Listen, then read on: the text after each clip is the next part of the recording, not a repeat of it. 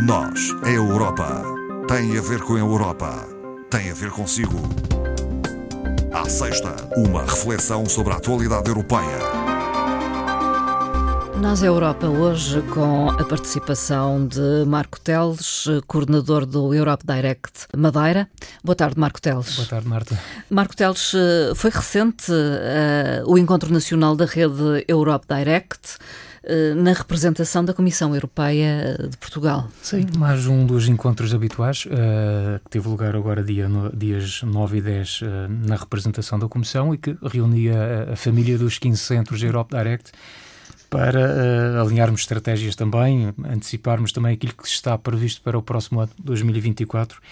Uh, e há aqui algumas, uh, alguns elementos importantes, uh, desde logo é a conclusão também do mandato da, da atual Comissão Europeia, Há também aqui um efeméride muito interessante que vamos celebrar em 24, os 20 anos do maior alargamento da União Europeia que aconteceu em 2004, uhum. quando a União Europeia uh, cresce de uma assentada só com a entrada de 10 novos uh, Estados-membros uh, a leste. temos também no próximo ano os 50 anos da celebração do, do, do nosso 25 de Abril, o que uh, vai encaixar noutro uh, acontecimento uh, bastante importante em 24, que são as eleições europeias.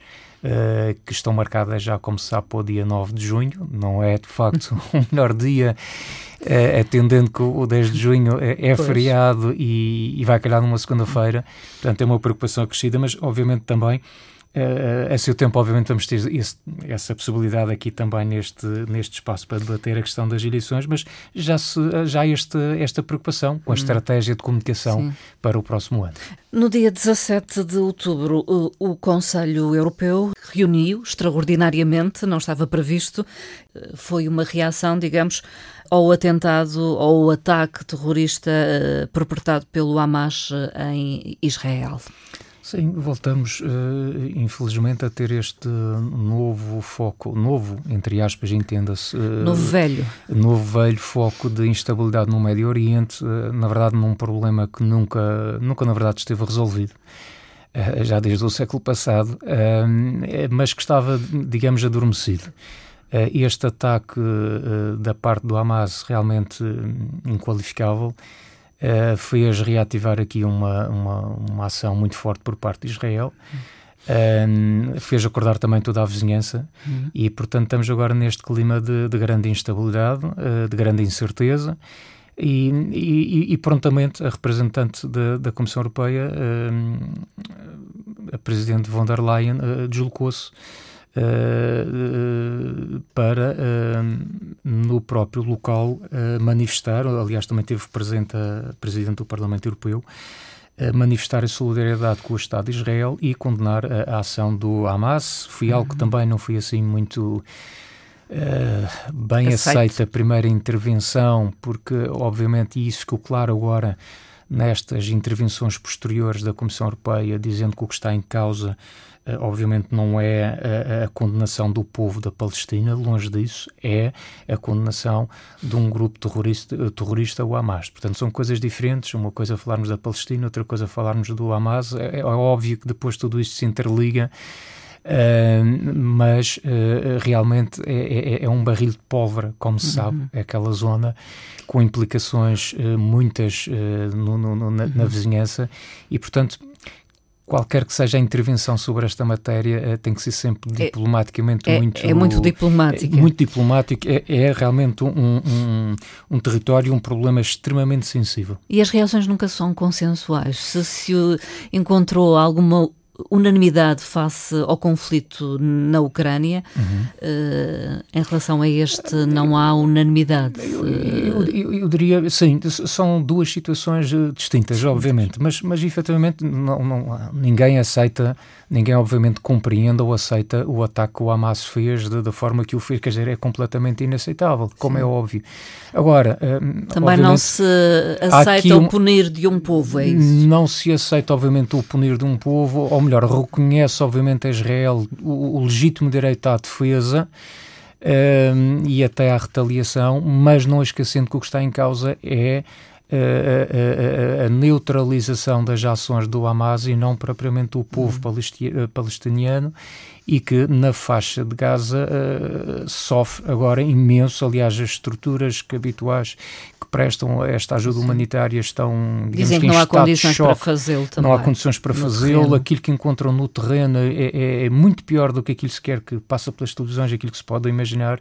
E depois, se me permite, Marta, só para talvez arrematar, dizer que estamos a verificar aqui algo que no passado, nesta zona do Médio Oriente, não se notava tanto em, em conflitos anteriores, mas houve uma evolução, redes sociais, tecnologia e a desinformação aqui neste momento está a ser uma coisa uh, brutal. A contra-informação está de tal forma evoluída uh, e a desinformação atingiu um, uma sofisticação tal que hoje é de facto muito difícil a gente de facto com, com, com, a certeza apurar aquilo que estamos a ver e percebermos a, a, a, até que ponto é, é, verdade ou não. Entretanto, eh, vão acontecendo alguns atentados terroristas eh, em países, em Estados da União Europeia e há mesmo quem considere que poderemos estar uh, face a uma nova onda de terrorismo. terrorismo Os especialistas sim. falam dessa possibilidade. Sim, e já se notou, efetivamente, como a Marta referia bem, uh, tivemos um atentado em França, tivemos agora também em Bruxelas com a morte de Uh, dois uh, estrangeiros uh, suecos. suecos, não me falha exatamente, dois suecos e um terceiro que ficou ferido também. Eh, e são eh, pequenos ataques numa estrutura um bocadinho diferente e, e, e, que pode até ser complexa, porque quando são organizações, ataques terroristas uh, organizados de uma forma mais complexa, pela complexidade dessa organização, também podem ser mais facilmente identificáveis. E estas pequenas ações individuais ou familiares ou de amizade são muito difíceis de detectar. E, portanto, a verdade é que isto cria uma certa insegurança. Basta ver agora em França já se fechou o Museu do Louvre, aeroportos encerrados, eh, na Bélgica também há algum clima de instabilidade, mas obviamente isto cria aqui novamente uma, uma, uma instabilidade e uma insegurança e um medo de uh, começar a surgir, começarem a surgir novos ataques terroristas. Há o temor eh, de que este conflito numa outra zona do globo vá dispersar uh, as atenções para o problema da Ucrânia? Sim, uh, aliás, isso é uma, é, é uma questão, uh, não é por nada, mas a título de exemplo, nos dois, três primeiros dias nós percorríamos os jornais, a imprensa, as redes sociais e parecia que a Ucrânia tinha desaparecido do mapa. Deixou-se simplesmente falar da Ucrânia, deixou-se de falar da Rússia. É perfeitamente normal, a própria comunicação social muda o foco de acordo com, com o mediatismo e com a atualidade dos acontecimentos. Uh, mas obviamente há essa preocupação. Uh, agora, por alguma razão também, a própria Presidente da Comissão Europeia deixou bem claro, ainda nesta declaração que fez à margem do Conselho uh, do Conselho Europeu de, de, uhum. deste, desta, desta semana, dizendo que, que não pensassem que uh, com, e, com estas ações, porventura, a União Europeia está distraída do apoio uh, à Ucrânia, porque isso não vai acontecer e, aliás, o discurso também de, de Biden uh, esta, esta noite veio, veio exatamente também reforçar esta posição, dizendo que, se for preciso, obviamente, em termos financeiros, em termos militares, essa atenção será feita de forma redobrada, mas a questão da Ucrânia, obviamente, não está esquecida. Vamos mudar de tema. Foi anunciado o nome eh, da vencedora, neste caso, eh, do Prémio Sakharov.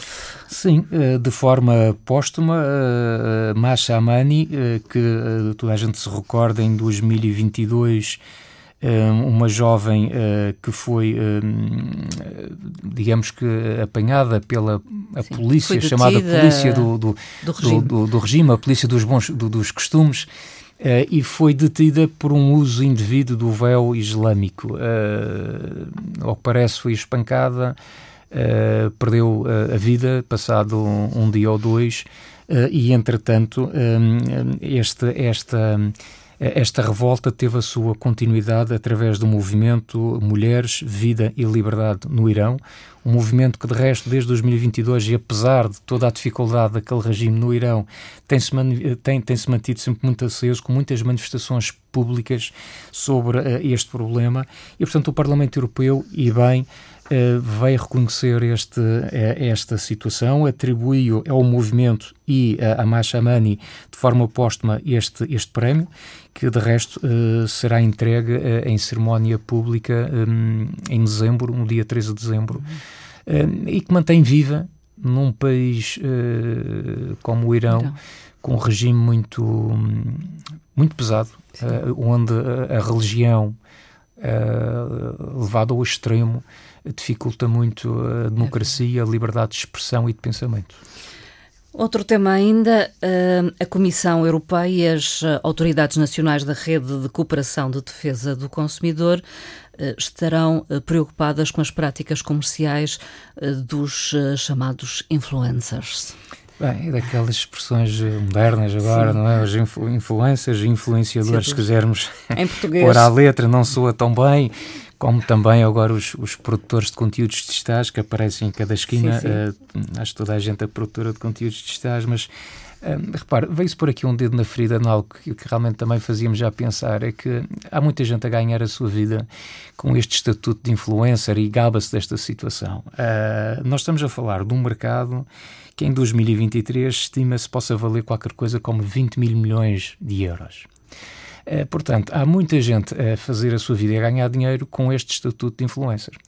Uh, e, de facto, o que a Comissão vai agora avançar em articulação com as autoridades nacionais uh, da Rede de Cooperação de Defesa do Consumidor é uh, fazer um, um estudo e uma avaliação ao nível das redes sociais daquilo que efetivamente se passa nesta matéria, porque muitas das vezes estes influencers vão induzindo os consumidores em erro porque vão verdade, sugerindo a, a aquisição vão sugerindo, de produtos, mas sem deixar de forma clara que estão a ser eh, patrocinados para esse efeito. Sim, Portanto, na verdade, o que estamos ali a ver é publicidade paga e Portanto, encapotada. E encapotada também. Ou seja, estes influenciadores que estão envolvidos numa chamada atividade no fundo comercial regular, eles na verdade são considerados agentes económicos uh, ou deveriam ser equiparados a agentes económicos ao abrigo da legislação da União Europeia. E, portanto, é no fundo essa investigação que quer, uh, que quer no fundo, a Comissão avançar uh, nesse sentido, de forma a tornar a, a publicidade mais transparente porque obviamente algumas pessoas podem ter essa percepção de que estamos perante alguém que está fazendo no fundo uma, uma publicidade encapotada, como me referi e bem, outros podem não ter. essa percepção e, portanto, isto convém, no fundo, esclarecer de forma a tornar uh, o comércio, digamos assim, uh, o comércio online tão justo quanto o comércio chamado convencional. Portanto, tem que haver aqui uma aproximação e, e, toda esta ação nas redes sociais terá que ser revista. Portanto, esse trabalho vai ser feito, inclusivamente a Comissão Europeia já lançou uma chamada, e traduzindo a letra, plataforma legal para os influenciadores, onde está, está, lá uma série de informações, porque alguns, porventura, até podem estar a fazer estas ações uh, sem medirem muito bem também as consequências Sim. daquilo que estão a fazer e, e, ver também as obrigações a que estão sujeitos por aquilo que fazem, e portanto vai haver aqui um. Este será um tema que irá ser tratado no futuro e, a meu ver, muito bem trazendo aqui alguma equidade uh, no que toca a, esta questão do, da comercialização dos meios Sim. digitais e, enfim, uh, regularizando, no fundo, este novo esta mundo atividade. digital e esta atividade. E, finalmente, Marco Teles, uh, alguns dados sobre vítimas na estrada. Uh, sim, uh, apenas por duas razões, porque este é um tema obviamente uh, importante e, portanto, a Comissão apresentou agora os dados relativamente ao número de vítimas na estrada relativamente aos, ao ano de 2022. foram mais de 20 mil pessoas que perderam a vida. Aqui estamos a falar de mortes identificadas, mas obviamente, repare, depois está tudo, todos aqueles tem o sofrimento uh, de quem perdeu Sim. o familiar, um amigo, há o sofrimento daqueles que ficaram com, com mazelas, com, com sequelas, gravíssimas. Portanto, estes números são muito mais preocupantes do que este que aqui está, mas de qualquer forma dizer que 2022 registra em relação a 21 um aumento generalizado de 4% e que em Portugal esse aumento foi ainda pior, na casa dos 10%. Eh, Portanto, só para termos a ideia, em Portugal o número absoluto ultrapassa os 600 mortes nas estradas portuguesas em 2022. Uh, e, portanto, nós, em termos de, de média, estamos uhum. um pouco acima uh, da média europeia e isto contraria aquilo que é a, estratégia da Comissão para o Futuro, que é a, chamada Estratégia Zero, que tem este ambicioso objetivo de chegarmos a 2050 e não termos um único uh, acidente mortal, nas estradas europeias. Eu acredito que até lá também fruto da tecnologia, eh, nós já vemos de chegar a esse número, não tanto pela consciencialização dos condutores, porque aí eu acho que nós temos ainda um longo caminho a percorrer e desconfio até. Eh, não, não, era aí que eu ia chegar, eh, não tendo dados para, para, para afirmá-lo, fundamentar isto que estou a dizer, mas creio que, hum, até por aquilo que se constata dia a dia, até a nível regional, agora fugindo da questão europeia, acho que às vezes estamos a regredir, uh, choca-me, desculpe estar a fugir o assunto, mas choca-me que hoje com as tecnologias e com os carros equipados com sistemas de, de alta uhum. voz e tudo isso,